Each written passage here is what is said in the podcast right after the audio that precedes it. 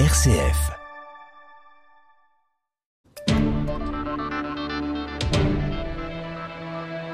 6h30, 9h, la matinale.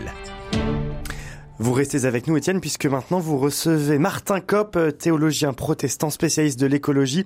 Vous parlez avec lui de la COP 28. Martin Kopp, bonjour.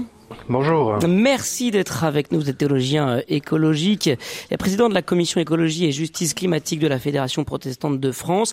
Alors que la COP28 bat son plein à Dubaï, les combats écologistes se poursuivent. Hier, par exemple, Greenface, Extinction Rébellion, Spiritualité et Lutte et Contemplation étaient euh, rassemblés à la défense à Paris devant euh, la tour de Total Énergie pour euh, lutter, dénoncer le projet ICOP. Euh, Est-ce que c'est important que le combat soit incarné pendant que les grands décideurs du monde d'aujourd'hui justement façonnent l'avenir Est-ce que c'est important que le combat continue concrètement sur le terrain?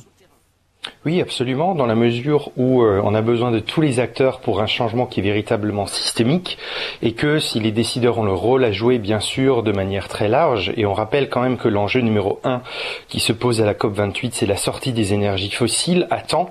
Le budget carbone qu'on a euh, en, six ans, on l'aurait utilisé pour ce qui est de respecter l'objectif des 1,5 degrés.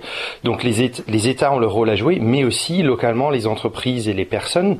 Euh, bien sûr, la question de, du pays d'accueil de la la COP a été beaucoup posée, mais s'il y a des producteurs, c'est bien qu'il y a des consommateurs, donc on a une responsabilité partagée.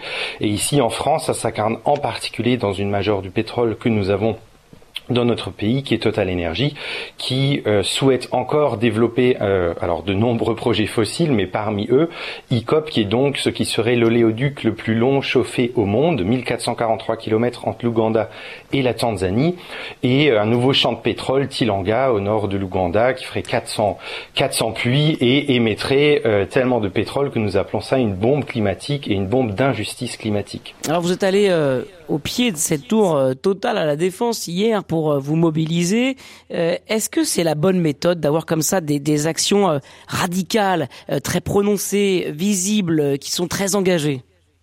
Alors l'action d'hier était pas radicale. Hein. On a fait, c'était une manifestation déclarée, c'était pas de la désobéissance civile, euh, où on a, on a appelé ça lumière sur ICOP, puisque nous voulions d'une part mettre en lumière le projet, qu'il faut, ce qu'il faut continuer à faire, euh, dans un sens de dénonciation, et d'autre part porter la lumière aussi de l'espoir et de l'espérance. Et peut-être que c'est ça qu'on essaie de faire avec euh, Extinction Rébellion Spiritualité, lutte et compassion contemplation et green faith, c'est euh, essayer de trouver une manière euh, d'un activisme religieux spirituel, c'est-à-dire qui est à la fois ajusté spirituellement et puis qui ose aussi un petit peu quelque chose comme un geste prophétique.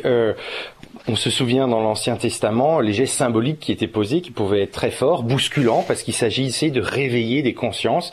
Et en ce sens-là, je crois qu'on est tout à fait dans une résonance avec les textes bibliques. Alors, résonance aussi avec l'actualité, puisque hier c'était le premier euh, dimanche de, de l'Avent. Vous vouliez mettre la lumière. Alors c'est votre terme hein, sur le projet mortifère de Total Énergie. Vous étiez euh, engagé avec Greenface, Extinction, Rébellion, Spiritualité et Lutte et Contemplation. Euh, voilà, c'était un peu un, symbole de d'accomplir cette mobilisation le premier jour de l'Avent. Euh, C'était pas particulièrement le jour de l'Avent parce que on était là en interreligieux, donc euh, on a un souci d'inclusivité et donc le plus grand symbole n'est pas un symbole euh, d'une seule des traditions. Euh, en revanche, c'est sûr que pour les chrétiennes et les chrétiens, ça a pu résonner, mais le, le thème de la lumière et des ténèbres est quelque chose qui est partagé au sein des différentes traditions et nous voulions jouer autour de ça. Et donc quand on parle du, de l'action en tant que telle, on est venu avec des bougies, il y avait une chorale chrétienne, il y avait des prises de parole musulmanes bouddhistes, etc.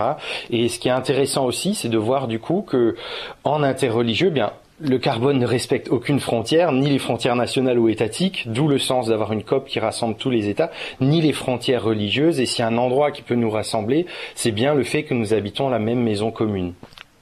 Alors justement, euh, est-ce que c'est important de vivre l'engagement écologique dans, la foi? Est-ce que ça donne finalement euh, du sens, un sens euh, humain, profond, durable, de l'inscrire dans la foi, quelle que soit la tradition religieuse?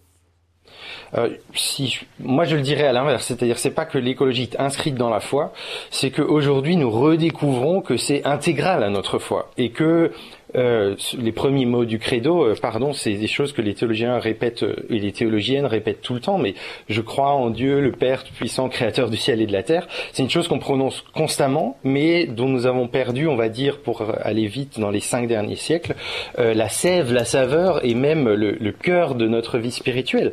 Donc ce qui se passe avec le défi écologique, c'est aussi une chance et une opportunité pour les chrétiennes et les chrétiens de redécouvrir quelque chose qui a été passé au second plan avec un grand tournant anthropologique qu'on a vécu dans les derniers siècles et de se rendre compte que euh, eh bien c'est une vraie responsabilité euh, au sein de notre foi chrétienne de se mobiliser sur ça. C'est l'amour du prochain, c'est pas simplement l'amour du prochain humain et la vision euh, écologique, ce n'est pas que les petites fleurs et les oiseaux, mais c'est aussi le prochain humain.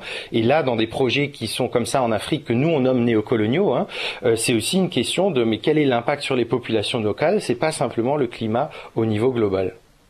Vous écoutiez euh, Martin Kopp au micro euh, d'Étienne Pépin. Je rappelle que Martin Kopp est théologien protestant spécialiste de l'écologie.